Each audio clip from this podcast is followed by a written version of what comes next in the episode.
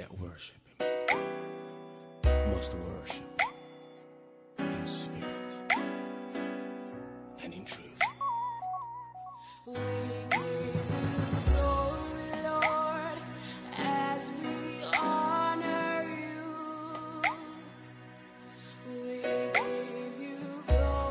Bonjour à tous.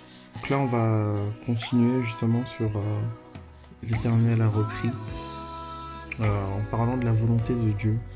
Parlant de la volonté de Dieu, le but, je le rappelle, c'est vraiment mettre en évidence la parole de Dieu et si on croit que la parole de Dieu est la vérité, alors cherchons à ce qu'elle se manifeste dans nos réalités. Et plutôt que de prendre la réalité comme vérité et d'essayer d'adapter la parole de Dieu à la réalité qu'on vit. Euh, le fait de ne pas marcher par euh, la vue mais par la foi, c'est vraiment dans cette optique de amener la réalité à ce qu'elle se conforme à la vérité. C'est ça finalement l'autorité que Dieu nous donne et c'est ce à quoi Dieu nous appelle. Je vois une maladie, mais j'appelle la vérité sur cette maladie en disant que elle a été vaincue à la croix afin que cette vérité influe sur la réalité que je vois afin que la personne soit guérie. C'est ce à quoi il nous appelle et c'est ça le challenge. C'est pas la vie chrétienne n'est pas une vie monotone et c'est pas facile, c'est un combat. On voit des choses qui nous dépassent. Mais on doit s'accrocher justement à la vérité de la parole de Dieu afin qu'elle se manifeste. Et donc c'est ça le but. Dans Jean 3,16, on nous dit Car Dieu a tant aimé le monde qu'il a donné son Fils unique, afin que quiconque croit en lui ne périsse point, mais ait la vie éternelle. Voilà sa volonté. En sachant comment l'ennemi est en train de tuer les gens, en sachant comment l'ennemi a, fait un plan de guerre contre l'homme Dieu veut le sauver, tout simplement. Sa volonté, c'est de sauver l'homme. Dans euh, c'est assez intéressant parce que dans l'Ancien Testament, on voit que parfois Dieu voulait frapper l'humanité, voulait frapper l'homme à cause de sa méchanceté, etc. Mais à cause de sa miséricorde, même lorsqu'il avait un plan, je dirais, de colère qu'il il était là et qu'il voulait euh, punir l'homme, sa miséricorde et son amour étaient toujours enclins à écouter ou à être sensible au plaidoyer de quelqu'un. Vous voyez, dans Ézéchiel 22.30, on nous dit Je cherche parmi eux quelqu'un qui construise un mur, qui se tienne à la brèche devant moi en faveur du pays, pour que je ne le détruise pas. Mais je ne trouve pas. Je déverserai mon indignation sur eux, je les achèverai par le feu de ma fureur, etc. Donc là, on voit que sa volonté, c'est pas de détruire le, le, le, le peuple, etc. Sa volonté, c'est qu'il cherche un homme qui plaît dans la faveur du peuple pour qu'il ne le détruise pas. Vous voyez? Et aujourd'hui, avec ces coronas, etc., avec euh, ces, ces, ces plans de l'ennemi, même si certains peut-être pensent que, ah ok, voilà, c'est une punition divine, mais si c'est le cas, alors Dieu cherche un homme afin que cette punition ne s'abatte pas. Vous voyez? Donc que ce soit en fait finalement Dieu qui est puni, et je ne le crois pas, ou que ce soit un plan de l'ennemi, Dieu cherche un homme afin que les choses changent. Dans 2 Chroniques 7, au verset 14, on nous dit Si mon peuple, celui qui porte mon nom, s'humilie, prie et me cherche, s'il renonce à ses mauvaises voies, je l'écouterai du haut du ciel, je lui pardonnerai son péché et je guérirai son pays. Vous voyez? C'est ça la volonté de Dieu, c'est guérir le pays, c'est sauver l'homme, c'est changer sa condition, c'est le sauver de lui-même.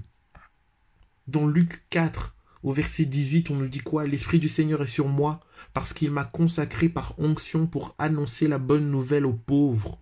Il m'a envoyé pour guérir ceux qui ont le cœur brisé, pour proclamer aux prisonniers la délivrance, aux aveugles le recouvrement de la vue, pour envoyer libres les opprimés, pour proclamer une année de grâce du Seigneur. là, c'est l'onction sur toi. Quels sont les impacts ou quel est finalement le plan de Dieu euh, au travers de ta vie, c'est annoncer aux gens la, la, délivrance, leur apporter la guérison, leur apporter la paix, etc. C'est ça ce que Dieu veut. C'est ça ce que Dieu veut. C'est incroyable. Dans Jean 10, au verset 10, on nous dit, le voleur ne vient que pour voler, égorger et détruire. Voilà ce que le diable fait. Et aujourd'hui, si on regarde ce qui se passe avec le corona, etc., on ne voit que des vols de vie, des, des, personnes qui ont 16 ans qui sont mortes, des personnes qui ont 12 ans qui sont mortes, etc. Des vols de vie. Des vols de vie. On voit que des personnes sont détruites, des familles sont détruites. Voilà, on voit les œuvres des ténèbres en fait. Mais moi, je suis venu afin que les brebis aient la vie et qu'elle l'ait en abondance. Voilà la volonté de Dieu. Voilà la volonté de Dieu. Dans Luc 10 au verset 19, on nous dit, Voici, je vous ai donné le pouvoir de marcher sur les serpents et les scorpions et sur toute la puissance de l'ennemi, et rien ne pourra vous nuire. C'est vraiment un verset qui me frappe parce que on ne vit tellement pas ces réalités, c'est vrai, nos frères, nos sœurs qui marchaient avec Dieu dans la vérité ont été frappés, qui sont morts, qui sont morts, etc. Et on se dit, mais Seigneur, il y a des choses qui nous nuisent. Ça nous nuit en fait. Cela nous nuit. Et tout comme la femme, euh, je ne sais pas si vous vous rappelez de cette femme dans la Bible Dorcas qui était une femme qui qui était en train d'œuvrer énormément, énormément pour euh, sa communauté, etc. Et cette femme est morte.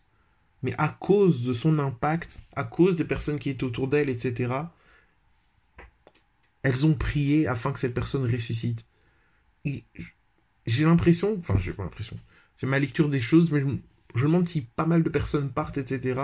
Et j'ai l'impression que nous, on ne se rend même pas compte à quel point ces personnes, elles étaient précieuses pour Dieu. Est-ce que moi, en tant qu'enfant de Dieu, je me positionne comme euh, quelqu'un qui, regarde la vie des autres comme étant des perles précieuses pour Dieu? Est-ce que je prie pour ces personnes qui sont malades comme étant des perles précieuses pour Dieu?